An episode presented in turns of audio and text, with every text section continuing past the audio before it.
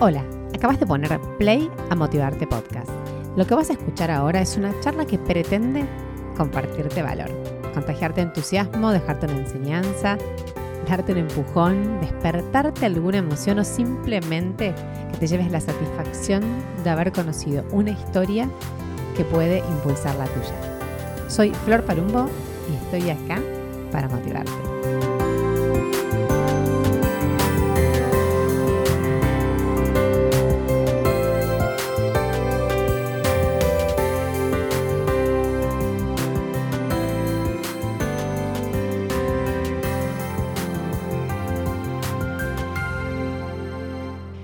Bueno, bienvenidos, bienvenidas a Motivarte Podcast. ¿Cómo andan? Hoy con esta voz que le, recién le decía a mi invitado fuera del aire que estoy así como entre con una voz medio de locutora y sin voz.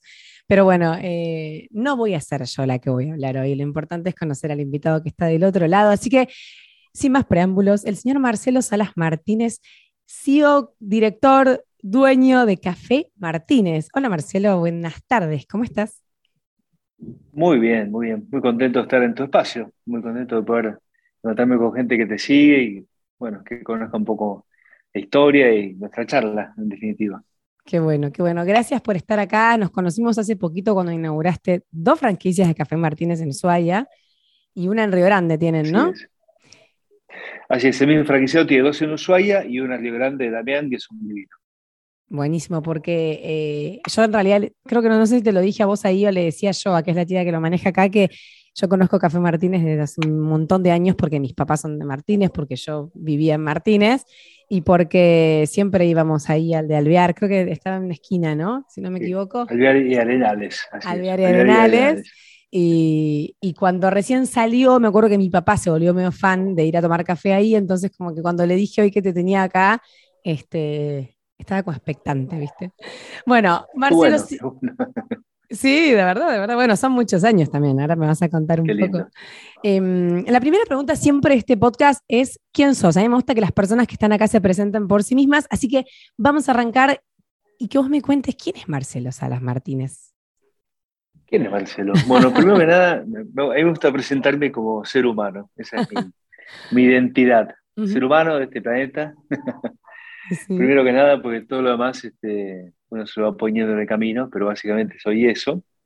Hay una frase que a mí me encanta también que dice que todas las, todas las almas pesan lo mismo, ¿no? Entonces, está bueno saber que somos eso en definitiva y que todo lo demás uno se lo, uno se lo va poniendo, pero en realidad nos une esa parte humana. Este, soy papá de Juanpi y Morena, eh, mis hijos hermosos, y estoy casado con Cintia, que es franquiciada de Café Martínez, una cosa increíble, tengo una esposa, pero fue, fue franquiciada no antes de, casarme, o sea, después de casarme. ¿La conociste por Café Martínez? no, no, no, una historia larguísima, porque es hermana de una eh, compañera, casi compañera de clase de, mi colegio secundario. Ah. Este, que nos reencontramos este, después, yo le llevo seis años a ella. este, ella trabajaba mi, mi compañera de colegio se puso un restaurante a la vuelta de donde yo me fui a vivir de soltero cuando era joven. este, ahí me, yo la conocí ella de cuando era muy chiquita, de cuando iba a la casa de mi, amiga y este, ella, mi amiga tendría 15, 16 años y, mi mujer actual tendría en ese momento 9, una cosa así. Pero yo no, me acordaba básicamente de ella. Pero este, cuando me la reencontré este, fue como una especie de flechazo. Y bueno, fue todo muy veloz. Qué lindo. Y bueno, así es la historia. Y ese sos. ¿Y? Así que bueno, ese, soy y después, bueno, ¿qué hago? Yo, eh, eh, desde hace muchos años, eh, yo en realidad estudié psicología, trabajé de psicólogo siete años. Siete años, ¿no? Sí. mientras, mientras estudiaba psicología también fui vendedor, vendía ropa interior y cosméticos. Ah, mirá. Cosa que me encantaba, fui un muy, buen vendedor. Este, y después que terminé la facu, laburaba al mismo tiempo de psicólogo y también la empresa, y poco a poco la empresa me fue absorbiendo. Así que bueno, hoy soy socio director de, la compañía y también tengo algunos emprendimientos, este, otros emprendimientos gastronómicos. Tengo una hamburguesería en zona, zona sur, zona oeste, también una, distribuidora, de distribuidora de bebidas, a medio me desprendí, ayudé en el inicio. Son dos startups, a mí me gusta ayudar a emprendedores y después me despego obviamente de, los emprendimientos. También estoy en dos startups eh, tecnológicas, una es una aplicación que se llama WorkOn, que está buenísima, que es para buscar empleo en tiempo real, geolocalizado, es una especie de Tinder laboral. Del empleo, mira, ¿ya está activa? Sí, sí está activa, sí te la a buscar, WorkOn se llama, no sé si en Ushuaia tendremos gente eh, y empresas, es muy probable que sí. Sí, buscarlo, está buenísima, está buenísima, me encanta. Después tengo un laboratorio, soy socio de un laboratorio de desarrollo de software y hardware este, para retail. Este, y con la cuarta y quinta generación de la familia lanzamos una cadena de hamburgueserías que se llama Holly, que es, eh, Holly significa sagrado, y apunta a todo lo que es sagrado en la, en la, familia y en la vida, que es el presente, y pasar la vida en divertirse, estar juntos y jugar y esas cosas. Mira qué lindo. Bueno, tenés de todo.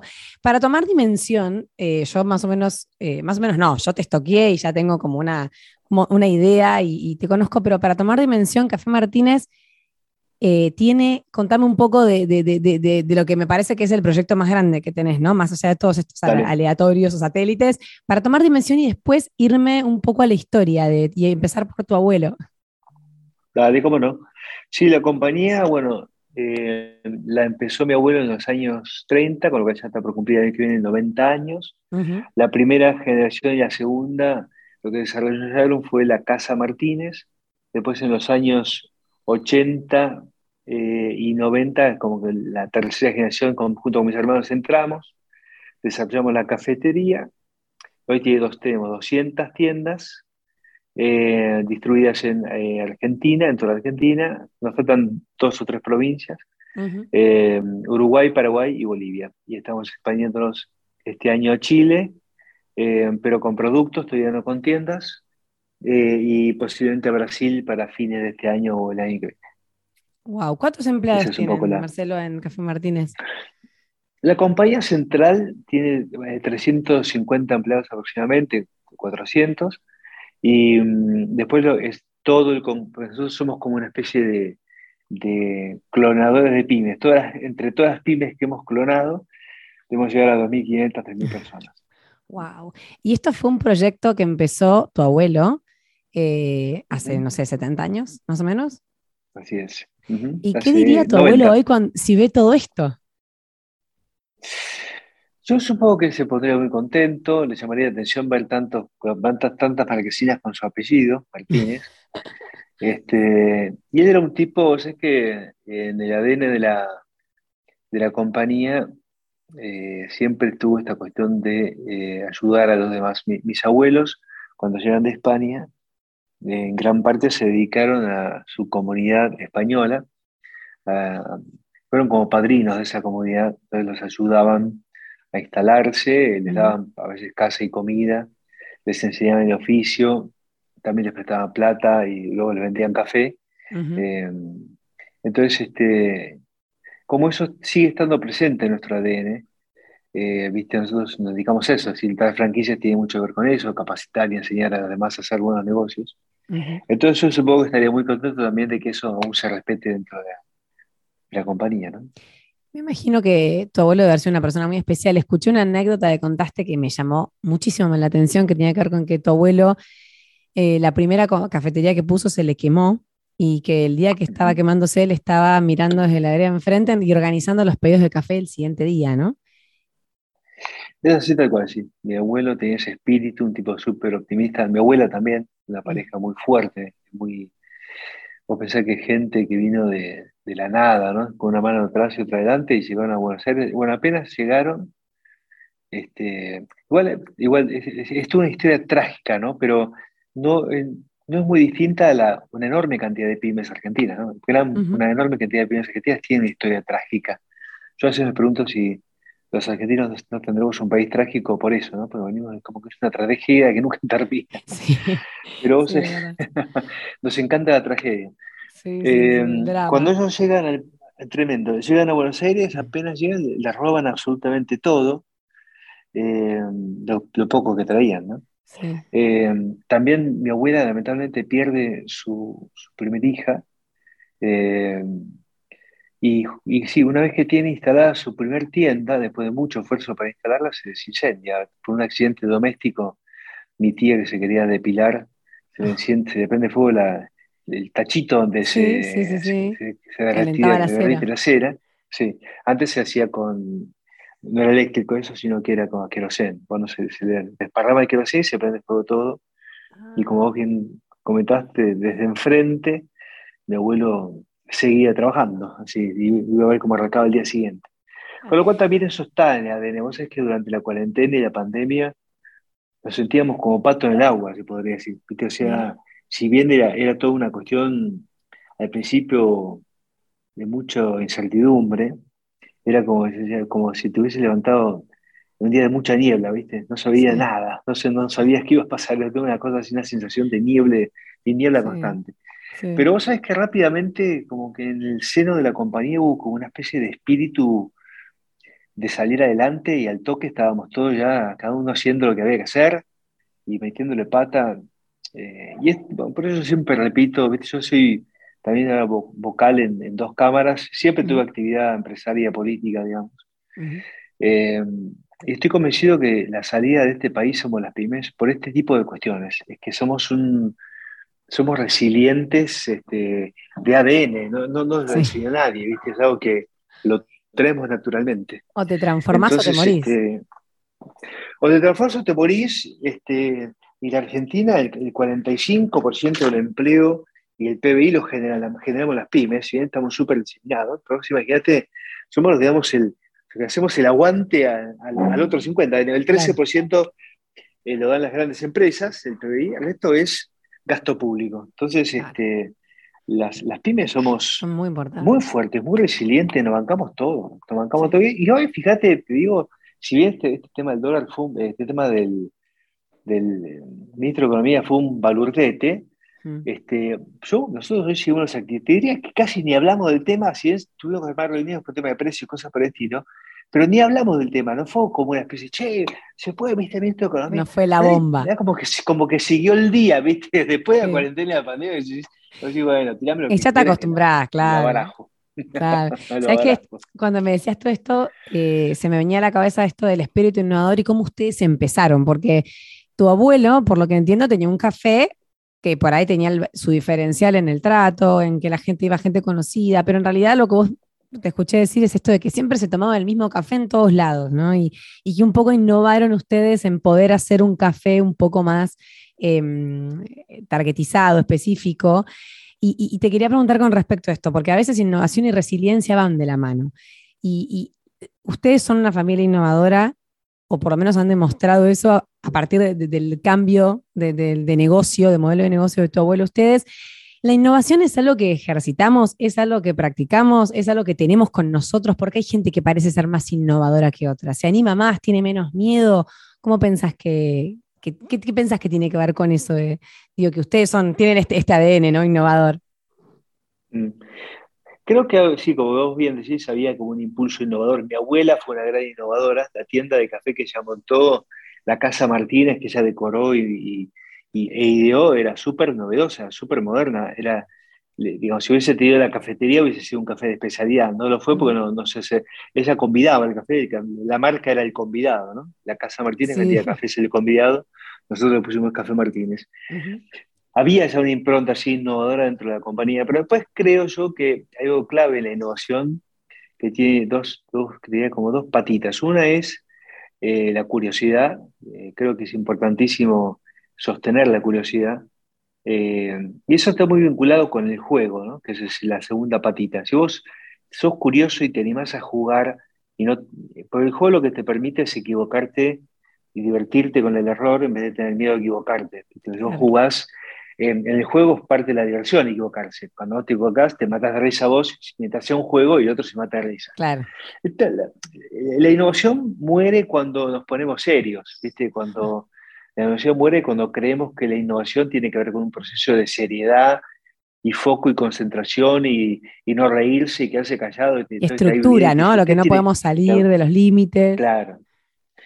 Lo contrario que pasa en los colegios, ¿viste? ¿Qué es lo que pasa? O sea, vos venís, los, los niños naturalmente son y cuando nacen son pura innovación, porque todos los días se encuentran con algo nuevo y en ese algo nuevo que se van encontrando tienen que ir viendo cómo se acomodan, cómo entienden, cómo barajan esa realidad, cómo le van incorporando y este, estaban innovando respuestas, eh, jugando, divirtiéndose. Lamentablemente, el sistema educativo eso tiene la comisión de que cuando cumplís siete años y entras en primer grado, la cosa cambia, entonces ahí es en vez de ser con la innovación, aparece la figura de la maestra, eh, que es a la que todos tienen que escuchar callados, eh, todos uniformados, todos formados en fila por este, estatura y sexo. Eh. Eso yo creo que estará cambiando ahora, estamos en pleno cambio de todo eso, pero venimos de ese mundo y es lo que se está desarmando, ¿no? Se está desarmando ese mundo tan ordenado y por eso también aparecen innovaciones tan impresionantes, tan distintas que hubiesen sido imposibles en un mundo más ordenado. Sí. Y a mí me da la sensación de que las personas innovadoras, eh, no solamente, o sea, todos podemos ser creativos e innovadores, pero me parece que tienen menos miedo o que cruzan el miedo y lo hacen con miedo igual, ¿no? Porque a veces uno tiene una idea que puede ser muy buena, pero no te más pero no lo haces, pero entonces eh, me parece que confían, ¿no? Y, tienen como, y van, y se atreven. ¿Sos una persona que cruza esos miedos? Sí, el ajedrez no soy miedoso, no, no, me caracterizo por ser tampoco demasiado cuidadoso. siempre, fui, siempre fui bastante, bastante arriesgado, me gusta correr riesgos y, no tengo miedo. Pero insisto un poquito en lo que te decía antes, ¿no? Para mí el juego, por eso el juego suaviza todo ese, todos los miedos, te anima, es como que todos los, los cucos y, las cosas son parte de, la, de, la, cuestión, de la diversión. Uno hace divertido lo que por ahí en otro ámbito te da miedo. Entonces, este, a veces pasa por ahí. Yo escribí un libro que se llama, es, un libro que es gratuito, está, está, inclusive está como audiolibro en Spotify, si lo quiero buscar, se llama ah, mira, Soñar.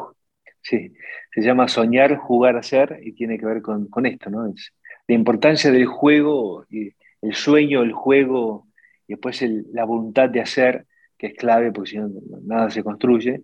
Totalmente. Eh, pero tiene que ver con esto, de no tener miedo. Este, de animarse, de, Bueno, el libro empieza hablando un poquitito de lo que nos pasa a veces en la vida, cuando no nos animamos a creer cosas medio locas o tenemos miedo de decir las cosas, ¿no? Yo, sé que tuve una experiencia de chico muy interesante, que eh, estando en la cama de mi vieja, eh, empecé a saltar y yo quería volar, ¿viste? Y estaba convencido que iba a poder.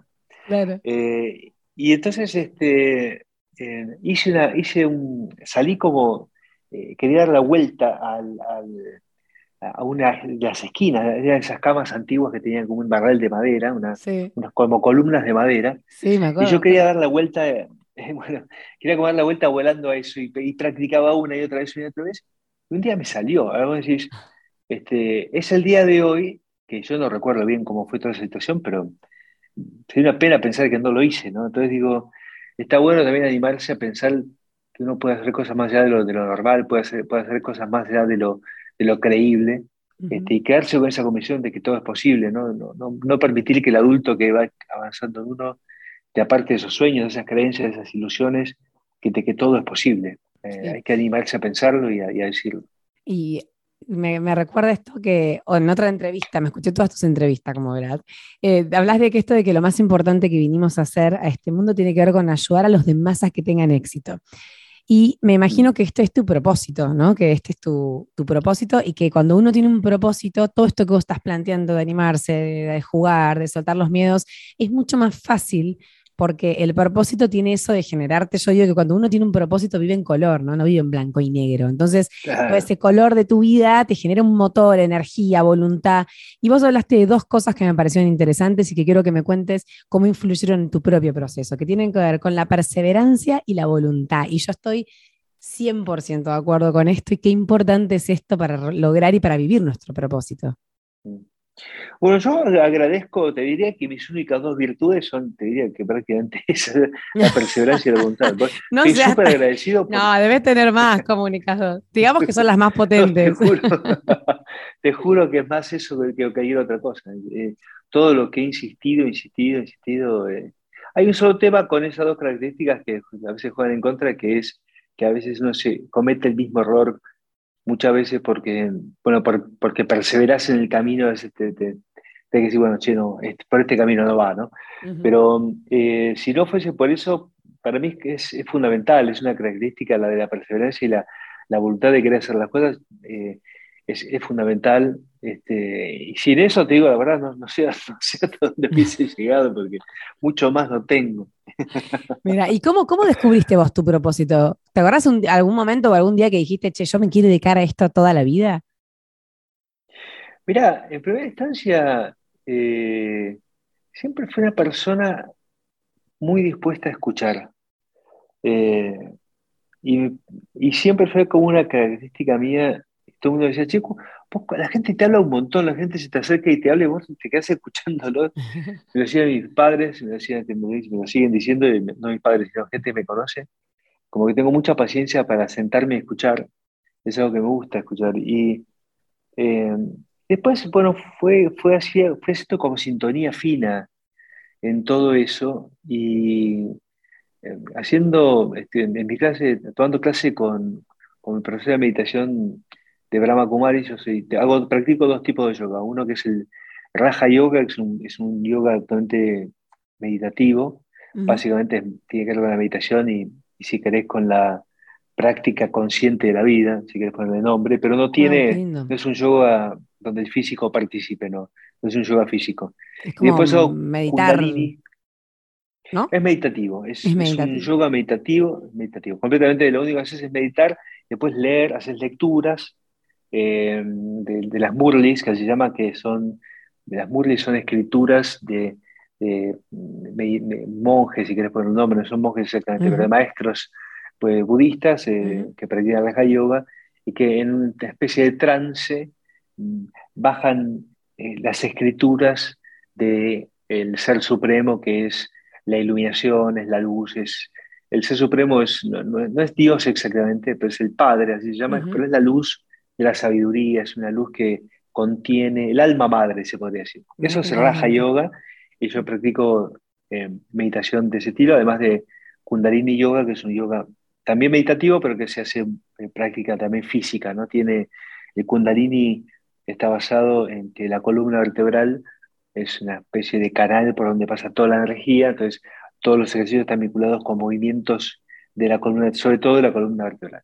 Bueno, en una, de esas este, clases con de Raja Yoga, eh, mi maestra, me, que es Moira Lowe, eh, quien, quien representa en Argentina al, movimiento Brahma Kumaris, eh, me enseñó dos cosas que me encantaron. Una es el karma, cómo funciona el karma. Dice que el karma, ella dice que es como un jardín, ¿no? entonces, es un jardín muy particular. Primero porque tiene las siguientes eh, características. Primero que nada, cuando vos plantás una semilla, eh, no sabes bien cuándo va a florecer. Entonces vos en este jardín, eh, vos podés plantar espinas, plantas espinosas o puedes plantar flores, ¿no? Es una decisión tuya. Y en algún momento esas flores, de esas semillas que tiraste, flores de dulzura, flores de amor, flores de compañía, o espinas de odio, espinas de, lastimar espinas de soledad. La que plantes en algún momento, las semillas que tienes en algún momento van a salir. Y la segunda particularidad esta de, la, temporalidad de las semillas, y la segunda característica, eh, es que nadie puede plantar en tu jardín plantas, eh, plantas. Inclusive ni siquiera uno puede hacerlo en el jardín del otro. Si cada karma es de uno, y si vos tenés hijos, por ejemplo, eh, y vos querés que el jardín de tu hijo sea lindo, no puedes ir y plantarle semillas de dulzura, porque no van a crecer ahí. Las semillas que vos plantes crecen en tu jardín. Eso es el karma. Wow, qué linda em, explicación, qué interesante. Es muy linda. Y lo segundo tiene que ver con, lo segundo que aprendí, más importante para mí de, la charla que tuve con ella y las prácticas que hice con ella, tiene que ver con esto del papel y el propósito y el rol. Em, y el rol, los roles, todo rol uno, uno es completamente reemplazable en su, en su, su ejercicio, digamos. en, mi rol como papá, como hermano, como eh, gerente, como socio director, como vocal en las cámaras. En, mi rol, en la parte que tiene que ver con, la gestión, soy completamente reemplazable. Si yo estuviese, cualquier otro me podría reemplazar de lo que tiene con la gestión. Ahora, lo que somos irreemplazables es en el papel, es decir, en la forma en que hacemos las cosas. Entonces, cuando vos descubrís eso, ese papel por el cual llegaste a la Tierra, decir, yo llegué acá para, este es mi propósito, ahí eso es lo que te hace diferente, ¿no?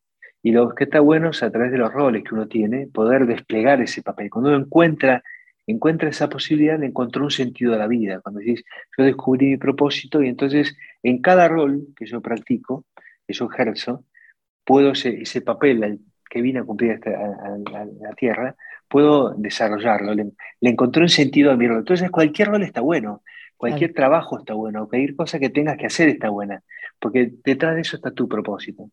Y eso está buenísimo porque cualquier cosa que uno haga tiene en definitiva, por más que no te guste el ejercicio, pero está buenísimo que es algo que sabes que tiene una finalidad. Bueno, en mi caso en particular, yo me fui dando cuenta que ayudar al otro y que el otro tenga éxito me era, muy, me era algo que me resultaba fácil escuchar, recomendar. Em, creo que tengo cierta facilidad para hablar, entonces eso me ayuda, el hablar bien me ayuda a poder explicar bien las cosas, a encontrar ejemplos, a, acompañar con la palabra, a, que se produzca empatía. Eh, y entonces eso creo que lo hago bien y, me hace bien también a mí, ¿no? también hay un lado, no es todo altruismo, también este, eso vuelve, después se vuelve a uno, entonces está bueno también. Obvio, y aparte el propósito para mí em, tiene mucho que ver, tiene mucho más que ver con lo que das que con lo que recibís. O sea, como que em, en realidad en realidad es medio un equilibrio, ¿no? Pero vos todo eso que das, al, ver lo que pasa, yo siempre digo que si este podcast al menos ayuda a que una persona se haga una pregunta que, pueda disparar un cambio de su vida o algo que la mejore, como que ya alcanza, ¿no? Todo, todo el esfuerzo que uno hace, porque es tan satisfactorio ver que alguien, estás ayudando a alguien a mejorar su vida, de la manera que sea, ¿no? Desde si, digo, desde si juntás eh, la basura para que la calle no esté sucia hasta si sos un gerente de una compañía grande que puede mejorar la calidad de vida de sus empleados. Eh, así que me parece que es muy en línea con lo que, con lo que decís. Me gusta también esto de que podemos tener roles y papeles y, que para todo hay que encontrar un sentido. Pero, ¿qué le dirías vos a alguien que está escuchando esto y dice, ay, yo la verdad que no sé qué me gusta, bueno, no sé qué me hace bien? ¿Cómo, cómo podemos ayudar a otras personas a que encuentren ese propósito? Eh, es un camino que tiene que ver muchísimo con la introspección. Eh, eh, tiene que ver con... eso es algo que es muy difícil encontrarlo en algo que esté afuera. Hay que ir hacia, es un viaje hacia adentro. generalmente cuando uno viaja, viaja hacia adentro también se empieza a dar cuenta de que todo lo que está buscando a través de cosas que están afuera se da cuenta que ya lo tenés. Y te vas a decir, voy a, yo voy a hacer esta cosa para ser feliz, ¿no? cuando, realmente cuando vos estás, pasas el camino hacia adentro, te das cuenta que todo eso que buscas afuera ya está dentro. La felicidad no viene en ningún paquete, está adentro de uno. Entonces, hay ciertas cosas que te despiertan la felicidad, pero la felicidad está dentro. Entonces, me parece que yo le recomendaría que haga un camino hacia adentro, que escuches las voces. En, mi libro, una cosa que cuento es que yo descubrí que hay tres voces dentro de uno.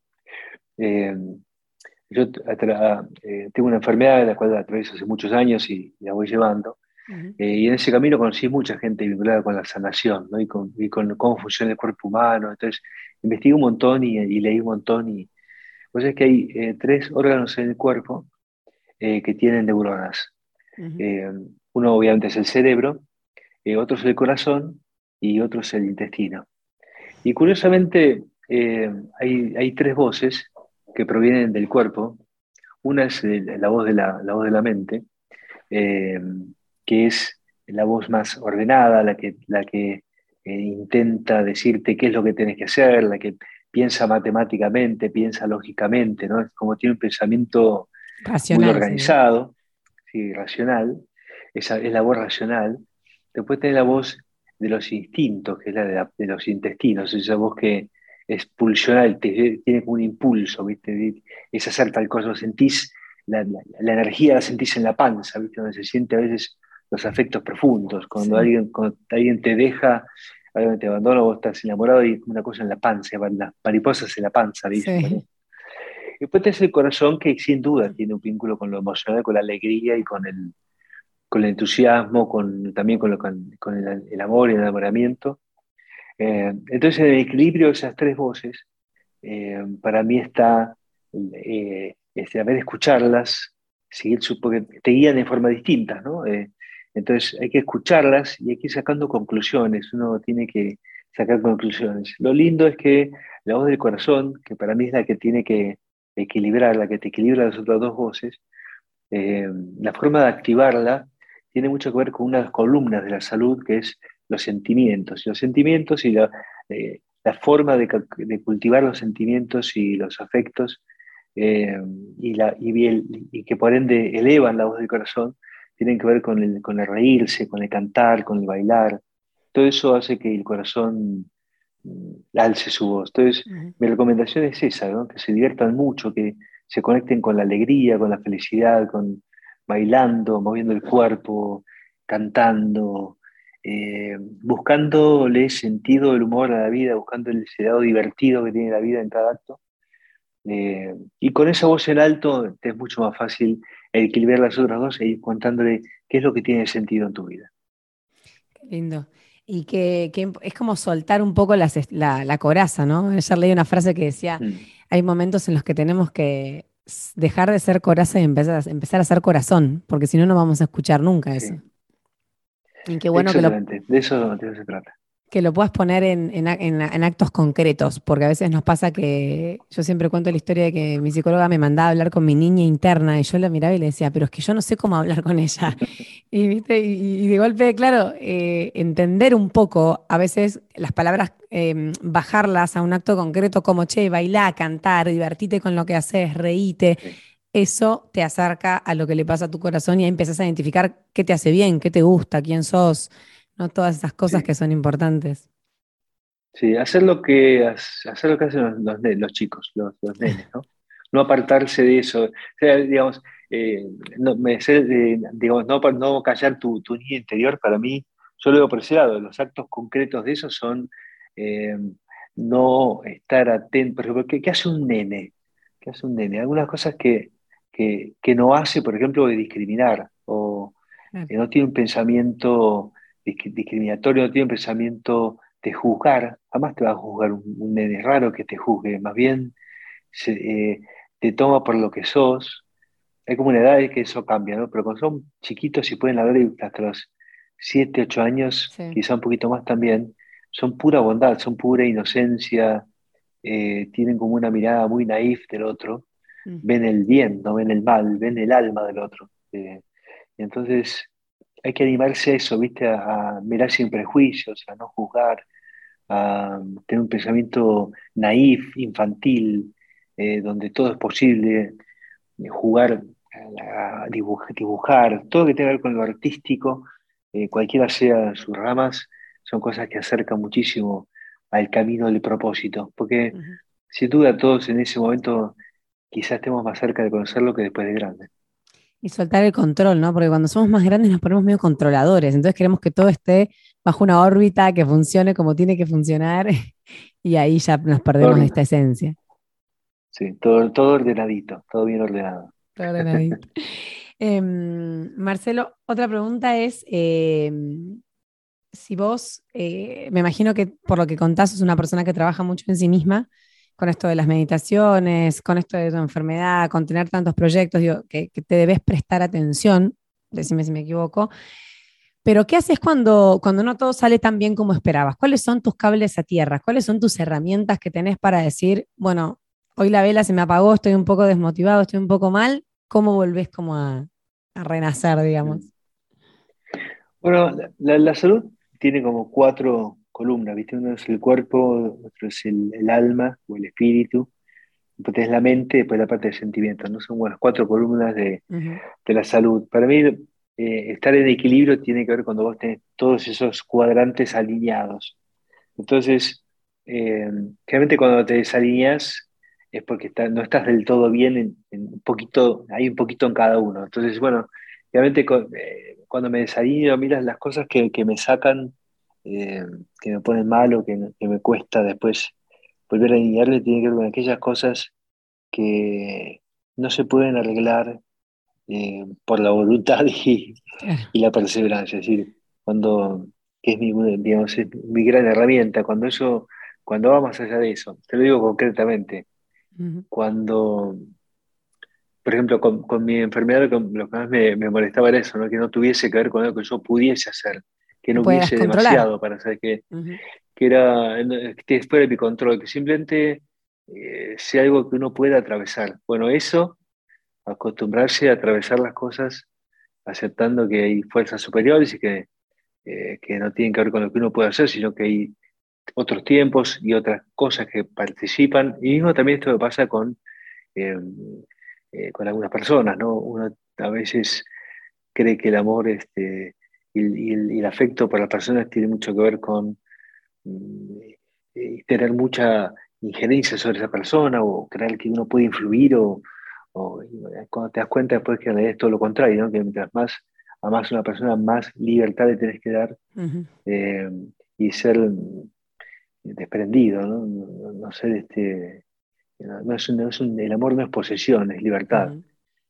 Eso aprenderlo cuesta un montón, este, entonces eh, uno se tiene que liberar de las expectativas del otro y eso a mí me cuesta mucho, mucho, mucho porque pongo muchas expectativas sobre, sobre las personas que quiero eh, y eso para mí es un, gran, gran desafío. Cuando eso me pasa, eh, vuelvo a la meditación, al ejercicio físico, yo, suelo hacer muchos deportes eh, y vuelvo a trato, trato, de alimentarme mejor, trato de cuidarme en, estas áreas que decía y después este, otra vez me dijo mi, psicólogo, yo también voy al psicólogo, eso también ayuda a ordenar, el psicólogo, la mente, la meditación, el espíritu, el ejercicio, e ir al médico, al cuerpo y, los amigos de canto, el baile, el corazón. Eh, y cuando fui, voy a la psicóloga, este, digo, no puedo encontrar, digo, la punta del ovillo. Y dice, bueno, vos lo que tenés que hacer es este, eh, agarrar esa punta, en vez de querer encontrarla, agarrar la punta que encuentres y empezar a tirar y alejate del problema, sí, alejate, tratar de tomar distancia, ¿viste? Eh, que a veces este, ese ejercicio está bueno de tomar distancia, por ejemplo, cuando uno piensa en la Argentina, ¿no? Que yo cruzo con tanta gente eh, que me dice, de Argentina este país de mierda, yo qué sé, y me pone mal porque yo este último tiempo, ahora cuestión de unos meses, tomé la decisión de, empezar un camino de intentar ayudar a que este país eh, salga adelante.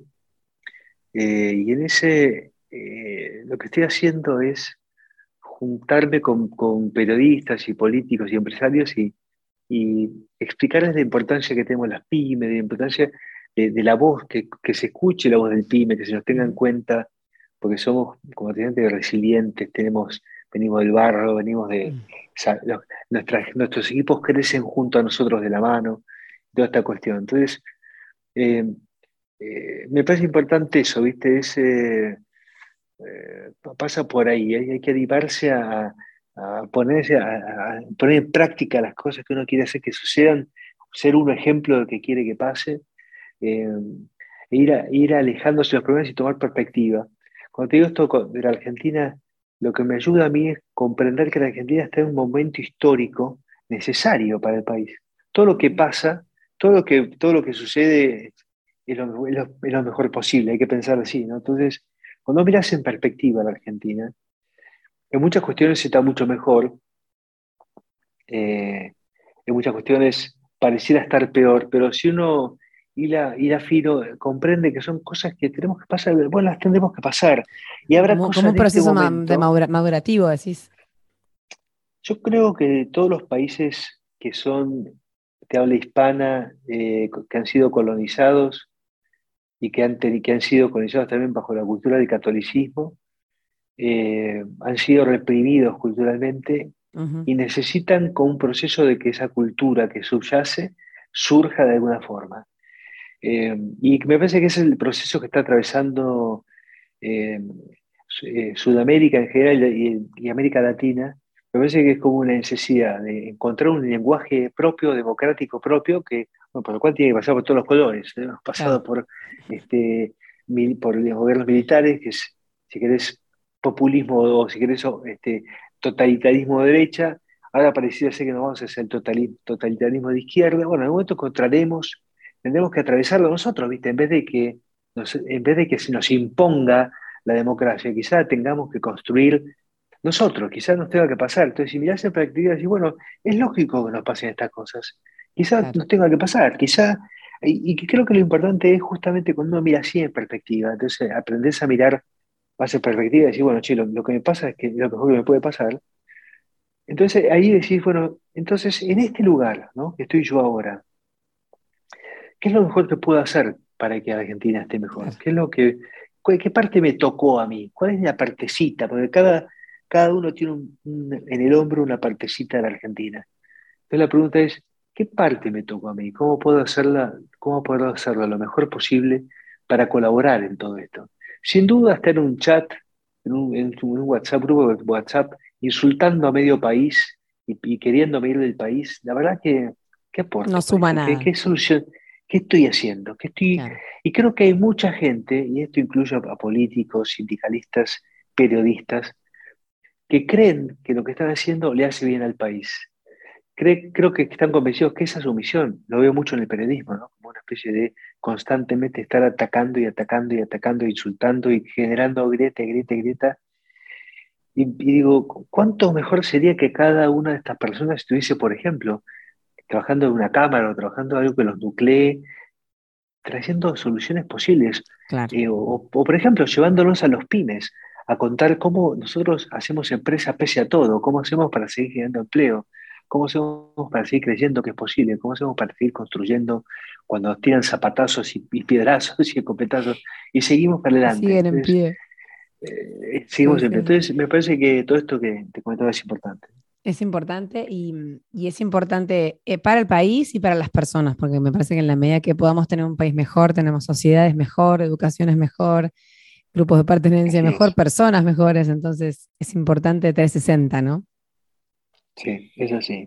Marce, una de las últimas eh, preguntas, porque ya como que llevamos cuarenta y pico de minutos hablando, más de 45, que pasó rápido. ah, mirá qué em, rápido pasó. Sí, em, te quería preguntar, eh, también te escuché hablar mucho de la importancia de equivocarse, y en función de esto, ¿cuál fue para vos el error que más te enseñó? dentro de, los que habrás tenido en tu vida? Mm. Bueno, hubo, uno, muy, uno muy divertido que fue como un error fundante de, cierta característica de la compañía, eh, que hace muchos años, eh, cuando recién empezábamos, nosotros queríamos eh, crecer rápidamente y que la marca se hiciese conocida. Y, y, entonces se nos ocurrió contratar una agencia de publicidad y hicimos un comercial. Nosotros en ese momento no teníamos cafeterías, solamente vendíamos café en grano y molido a bares, confiterías, cafeterías, hoteles y oficinas, y queríamos que la venta de oficinas creciese. Eh, y entonces, bueno, hicimos todo un comercial con una agencia que se llama Why Not, eh, que la, dirige, la dirigía en aquel momento alguien que hoy sigue en los medios, se llama eh, Martín Köhler. Y Martín tenía en ese momento una agencia junto con Gerardo Sofovich, que tenía a un programa, muchos, eh, dirigía varios programas, Gerardo tenía varios, producía varios programas. Su programa más importante era el, domingo, los días domingo, eh, la noche del domingo, se llamaba. La noche del domingo, me acuerdo, que cortaba la manzana. Sí, exactamente. Bueno, pero duraba, era un programa larguísimo. Bueno, sí, me acuerdo. Eh, arrancaba la tarde, terminaba la noche, pero era eterno y tal cual cortaba las manzanas y salía por ATC y llegaba a todo el país.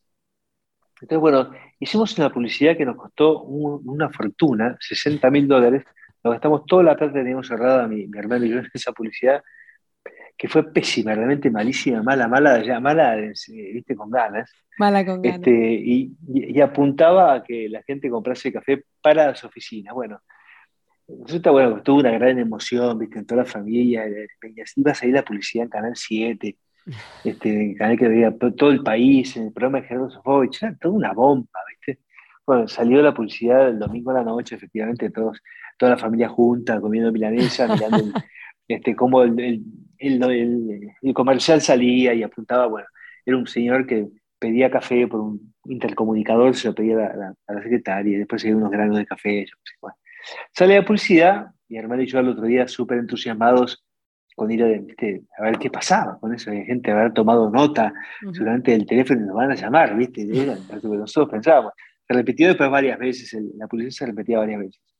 Eh, bueno, cuestiones llegamos a otro día, abríamos muy temprano, entrábamos cuatro y media, cinco de la mañana, ya empezábamos a, a hacer cosas, porque había que hacer todo un poco.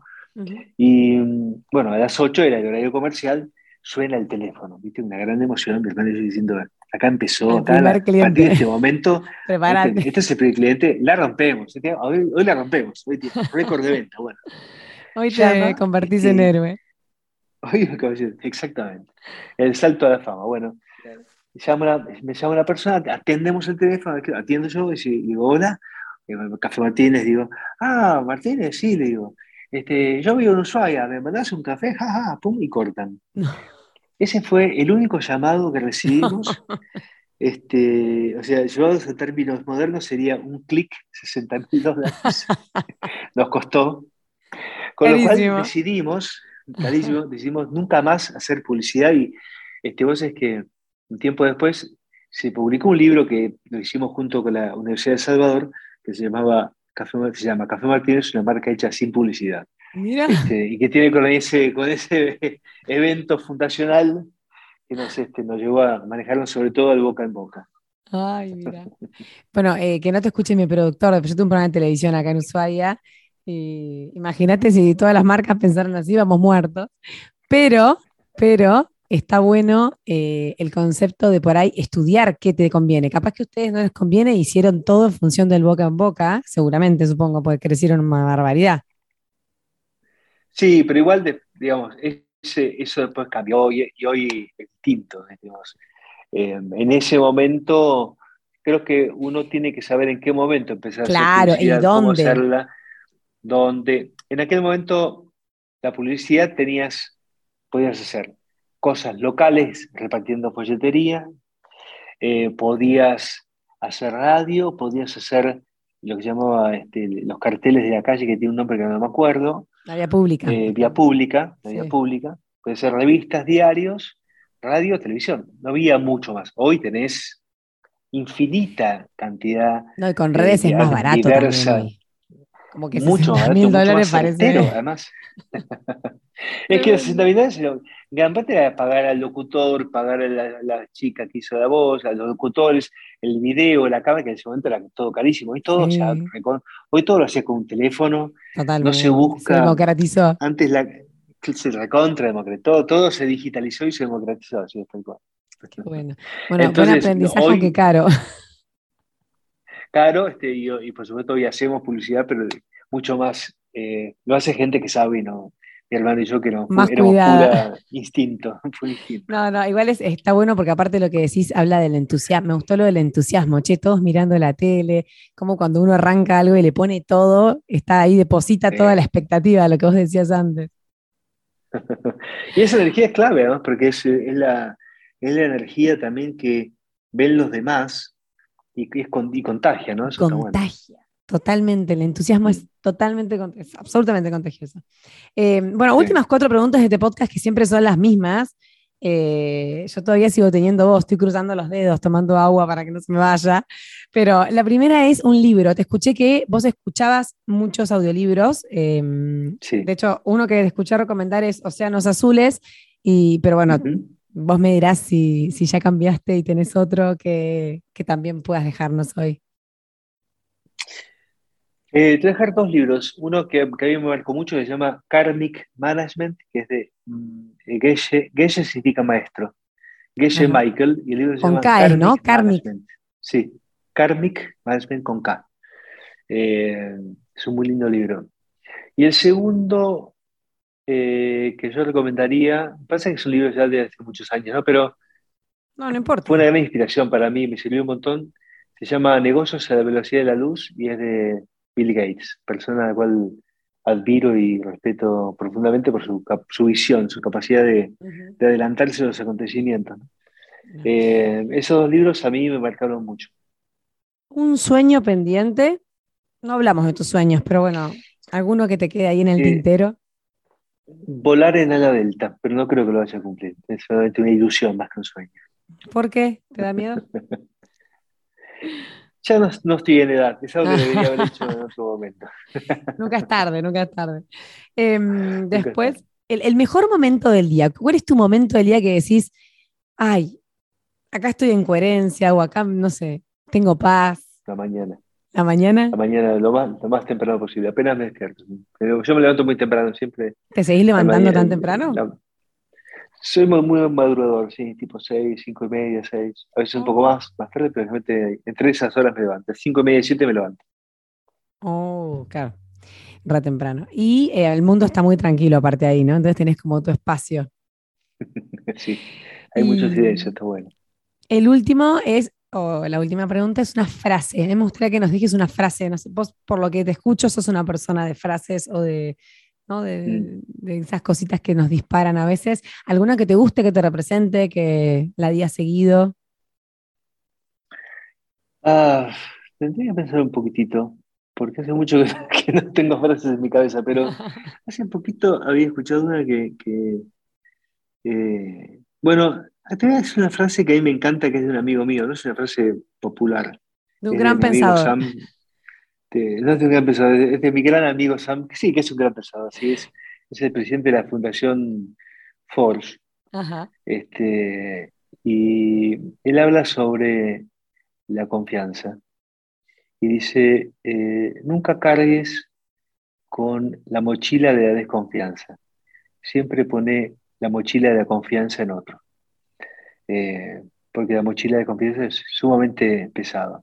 Esto quiere decir que es importantísimo cuando uno está con gente, y está en equipo y lidera equipos o estás con otros, eh, es importantísimo que uno deposite la confianza en el otro, por eso fortalece, ilusiona, empodera en cambio, cuando cargas con la desconfianza es un peso muy grande para uno mismo, ¿no? Desconfiar del otro es un peso muy grande.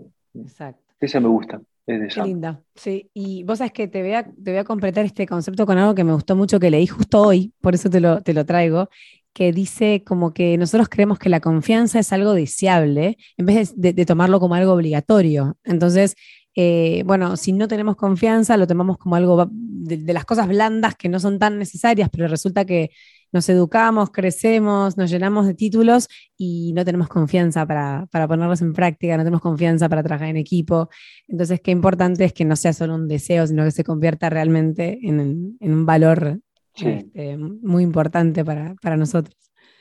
Em, Totalmente. Y la confianza también ayuda mucho a, hacer brillar, a hacer que el otro brille, ¿viste? Eso es algo, es algo que, es, que es fundamental, ayudar al otro a que sea su mejor versión posible. Y hay otra frase que también me gusta mucho, que es, lo que mata no es eh, la mordida, sino el veneno. Y mm, eso es importante también porque el veneno eh, en, esta metáfora eh, es uno mismo, ¿no? Uno mismo se envenena con la mordida del otro. Este, lo, que te mata es eso y no la mordida. Las mordidas pasan, pero si uno se queda con el veneno dentro, eso que después te, te termina matando. Es una buena metáfora para, no, darse manija con ciertas cosas en el vínculo con los demás que a veces te terminan, te, termina matando. Totalmente, totalmente. Bueno, Marcelo, un gusto enorme, enorme realmente. Eh, muchas gracias por estos minutos, por tu tiempo. Y bueno, me parece que tenemos un montón, un montón de, de valor en toda esta charla de cosas que nos dejaste. Así que, bueno, gracias y ojalá podamos tenerte pronto por Ushuaia. Me encantaría volver a Ushuaia a visitarlos, por supuesto que sí, y bueno, un gran saludo para todos los que escuchan. Encantado también pueden, pueden este, buscarme por las redes o escribir lo que quieran, siempre soy... Dejanos tus direcciones, a, ver dónde te encontramos. Bueno, en Instagram estoy como este, Marcelo eh, Salas Café Martínez, ahí todo junto, Marcelo Salas Café Martínez, arroba Marcelo Salas Café Martínez, Marcelo Salas Café Martínez, sí. me pueden buscar en LinkedIn, eh, como Marcelo Salas Martínez. Eh, en Twitter estoy como Mar, eh, Marsal Mar 1, si no me equivoco. este, creo que ese, es mi tweet. Y mm, nada más, ¿no? te di los todos. Me viste todo. Y, viste que si no, de una va llegando a la otra. Sí. Y si no, mi mail que es marcelo arroba que es facilísimo. Qué bueno, perfecto. Bueno, muchísimas gracias. Todo lo bueno para vos, que sigan habiendo franquicias de Café Martínez por el mundo. Este, y bueno, que sigan creciendo y apostando a este país, como vos dijiste, con su granito de arena. Sí, que no se vayan. Quédense todos, no se vayan. hay, mucho, Dejen de irse. Hay mucho por hacer acá. Hay mucho por hacer acá, hay mucho, mucho, mucho. Y gracias a vos por tu, primero que nada, por el esfuerzo de hacer un reportaje sin vos, que eso es un, un montón, por la, el, respeto y la paciencia con la que me escuchaste y, y, también abriste sin duda tu corazón, con lo cual salieron cosas eh, muy lindas. Así que te agradezco por todo eso. Bueno, gracias a vos. Y bueno, y al resto, a ustedes los veo, los leo, los escucho en el próximo episodio de Motivarte Podcast. Gracias, gracias. Chau, chau, chau. Si te gustó el episodio, compartilo. Y si quieres ayudarme a que siga generando este tipo de contenidos, puedes invitarme un cafecito en el link que vas a encontrar en arroba heroína austral, mi perfil de Instagram. Gracias y nos vemos en el próximo episodio de Motivarte Podcast.